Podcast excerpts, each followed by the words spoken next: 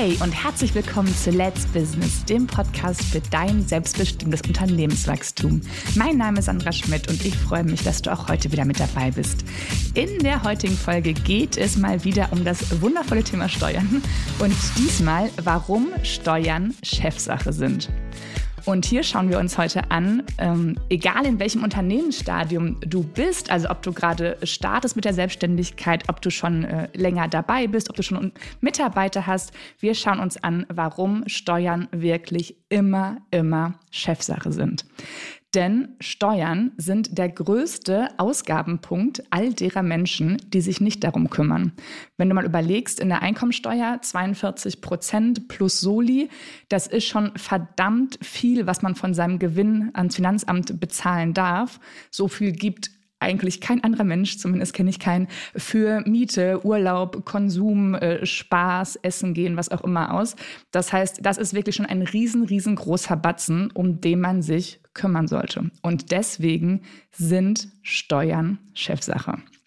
Wenn du also gerade startest, wenn wir uns da mal äh, reingehen, am Anfang ist natürlich ähm, es empfehlenswert aus meiner Sicht, dass du zum Beispiel dich um die Buchhaltung selber kümmerst, dass du deine Angebote, deine Rechnungen selber schreibst, weil meistens bist du ja alleine. Die meisten starten ja ähm, ohne Mitarbeiter, ohne Freelancer, die für sie arbeiten. Das heißt, du bist die One-Man- oder One-Woman-Show. Und das heißt, du machst natürlich auch von A bis Z alles selber. Und das finde ich auch gut, denn so bekommst du ein Gefühl dafür, für die Zahlen. Du weißt, wie Buchhaltung dann funktioniert. Und du kannst auch später, wenn du dann einen Steuerberater mit ins Boot holst, ähm, die Auswertung von ihm viel besser verstehen und lesen. Das heißt, als Faustformel sage ich gerne, solange du mehr Zeit als als Geld hast, darfst du das wirklich alles gerne selber machen. Wenn du dann merkst, aha, die Kundenanfragen äh, werden mehr, meine Zeit wird langsam knapp, dann solltest du quasi in der nächsten äh, Stufe dann die Dinge, die kein Geld generieren, abgeben, delegieren. Das heißt, du kannst dich dann äh, deutlich mehr mit mehr Zeiteinsatz um das Geldverdienen äh, kümmern und hast dann jemanden, der für dich die anderen Dinge übernimmt. Das kann im ersten Schritt sein, dass du weiter noch Angebote und Rechnungen schreibst zum Beispiel, aber dass du die ganzen Unterlagen für die Buchhaltung schon einem Steuerberater übergibst, sodass er dann die monatlichen Auswertungen macht und ähm, die Meldungen zum Finanzamt pünktlich übermittelt. Ähm, in diesem Stadium bist quasi du immer noch alleine. Du hast noch keinen Mitarbeiter, beziehungsweise wenn du schon Mitarbeiter hast, ist der aber in dem Steuerthema, in diesen ganzen äh, Prozessen noch nicht involviert. Wenn du dann noch weiter wächst und Mitarbeiter einstellst und auch Mitarbeiter dann hast, die für dieses Thema äh, verantwortlich sein sollen, dann ist es total wichtig und ähm, ja eigentlich unabdingbar, dass du dir auch in dem Bereich äh, Steuern Gedanken um Prozesse machst. Denn das ist, wie gesagt, ein großes Thema, ein, ein wichtiger ähm, Posten, der kontrolliert werden soll. Und genau wie du andere Sachen äh, Qualität überwachst, solltest du auch deine ganzen steuerlichen Dinge in Prozessen festhalten und auch das dann so überwachen können. Das heißt, wenn du jetzt einen Mitarbeiter sagst, pass auf, ähm, du bist jetzt dafür zuständig, dass hier mit dem Steuerberater alles äh, kommuniziert wird, dann solltet ihr wirklich hingehen und euch die einzelnen Schritte angucken, für den dann der Mitarbeiter zuständig ist.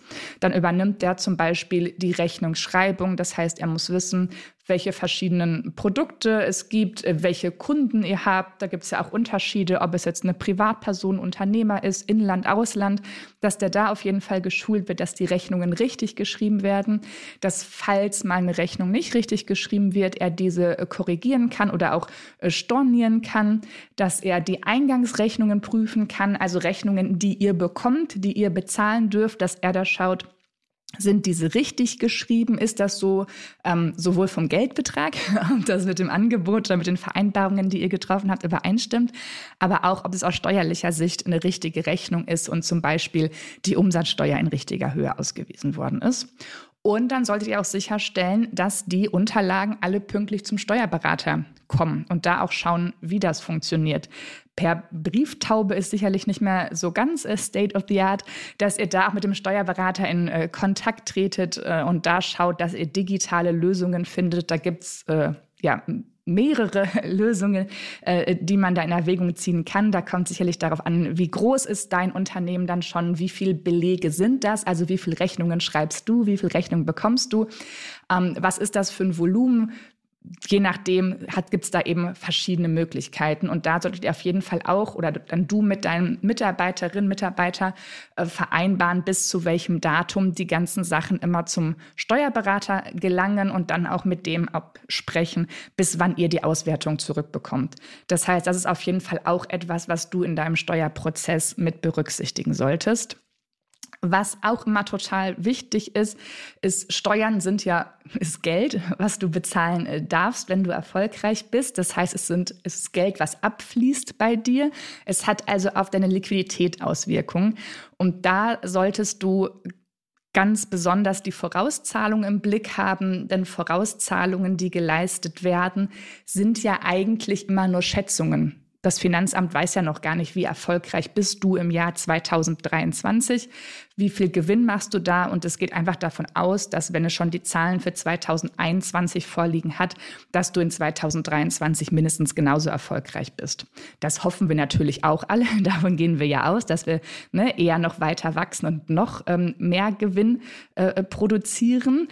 Aber je nachdem, wenn es mal so sein sollte, dass es vielleicht doch ähm, eine Delle gibt und du merkst, ah, das läuft gar nicht so wie letztes oder vorletztes Jahr, dass man dann steuern kann. Und denn auch die Vorauszahlungen kann man anpassen und kann dem Finanzamt sagen, hey, das läuft hier gerade nicht so gut, ich möchte gern weniger an euch bezahlen. So kannst du deine Liquidität schonen. Auf der anderen Seite, wenn du merkst, hey, das läuft hier echt, wow, richtig, richtig super duper toll, das ist hier doppelt so viel Umsatz und Gewinn wie vor zwei Jahren oder wie letztes Jahr, dann könnte es auch eine Überlegung wert sein, ob du sagst, okay, ich sag dem Finanzamt schon mal, dass ich mehr Gewinn mache und ich möchte jetzt schon mal etwas mehr ans Finanzamt bezahlen. Wenn du weißt, dass das Geld vielleicht sonst nur auf deinem Konto rumliegt, ähm, und du vielleicht sogar Strafzinsen dann darauf zahlst, äh, je nachdem, wie hoch dein Kontostand ist, kann das auch eine Idee sein. Oder andersrum, wenn du sagst, nee, das Finanzamt soll es noch nicht haben, das kriegt es erst ganz zum Schluss, wenn ich meine Steuererklärung erstellt habe, dass du das aber für dich berechnen kannst, wie hoch die Steuernachzahlung sein wird und du dann diesen Geldbetrag bei dir zur Seite parken kannst, dass du weißt, okay, das kann ich jetzt nicht für ähm, Projekte ausgeben, das ist jetzt schon zur Seite geparkt fürs Finanzamt und so kann es dann nicht passieren, dass wenn dann der Steuerbescheid irgendwann kommt, du denkst, oh Hilfe, Hilfe, jetzt muss ich diese große Nachzahlung äh, ans Finanzamt ausrichten und ich weiß gar nicht, wo ich das Geld hernehmen soll, denn zwischenzeitlich hast du es eben schon in die Weiterentwicklung deines Unternehmens investiert. Das heißt, da Liquidität, Vorauszahlung, Steuerzahlung auf jeden Fall im Blick haben und planen. Und da solltest du als Unternehmer auch noch länger den Hut aufhaben und dein Mitarbeiter, der vielleicht den anderen Steuerprozess im Daily Business schon super gut kann, ihn dann noch weiter unterstützen. Denn das sind unternehmerische äh, Denkprozesse, in die vielleicht dann der Mitarbeiter erst reinwachsen muss und verstehen muss, warum das so wichtig für dich ist. Ja, wo wir gerade schon ganz kurz über Investitionen und Projekte für dein Unternehmen gesprochen haben, äh, äh, da noch ein kleiner, äh, ja, eine Anekdote aus der Praxis. Äh, da ist es wirklich wichtig, dass wenn du was planst, größere Investitionen, äh, Projekte, dass du da auch gerne mit deinem Steuerberater sprichst und zwar vorher sprichst und nicht schon, wenn das irgendwie angestoßen ist oder wenn die Maschine gekauft worden ist. Denn da gibt es auch steuerliche Hebel, die man schon ähm, ja in der in der Zukunft quasi berücksichtigen kann. Also wenn du jetzt sagst, du planst in den nächsten zwei Jahren etwas, kann man auch jetzt schon steuerlich das gegebenenfalls berücksichtigen und jetzt schon Steuern sparen, auch wenn du erst in zwei Jahren dann diese Investition wirklich tätigst. Das heißt, da kann der Steuerberater leider nicht in deinen Kopf reingucken und weiß nicht, was du da für tolle Ideen hast. Deswegen da gerne mit deinem Steuerberater sprechen, denn so kann man dann ähm, für die Zukunft das wirklich gut strukturieren und planen. Denn der Steuerberater, der deine Vision kennt, der kann dich eben viel, viel besser beraten und unterstützen. Das war es eigentlich schon zum Thema warum Steuern Chefsache sind. Ich hoffe, ich könnte dir zeigen, ähm, dass du dieses wunderbare Thema, dein ganzes Unternehmerleben, ähm, ja, mit dir rumträgst und es wirklich dein ganzes Unternehmerleben wichtig ist, sich darum zu kümmern und dass dieses anscheinend so trockene und langweilige Thema wirklich wichtig für dich ist. Denn nur wenn du das auf dem Zettel hast, kannst du deine Steuerlast auch wirklich äh, steuern und diesen großen Ausgabenpunkt reduzieren. Neben den äh, Prozessen, die wir jetzt gerade in dieser Podcast-Folge angesprochen haben, ist natürlich die Unternehmensstruktur auch ein großer Hebel, um dein Vermögen schneller wachsen zu lassen und Steuern zu sparen. Ähm, wenn das für dich interessant ist und du noch nicht alle Podcast-Folgen bis hierhin gehört hast, kann ich dir gerne die Folge 8 und 9 ans Herz legen. Da sprechen wir darum, darüber, warum deine Unternehmensstruktur auch total wichtig ist und ein großer Hebel ist, um dein Unternehmen noch schneller wachsen zu lassen. Ja, ich hoffe, dir hat diese Folge gefallen. Wenn das so ist, dann freue ich mich, wenn du den Podcast direkt in deiner Podcast-App ähm, abonnierst und dich gerne mit mir auf LinkedIn connectest. Ich bin gespannt auf dein Feedback zu diesem Podcast. In diesem Sinne, deine Zeit ist jetzt Let's Business. Deine Sandra.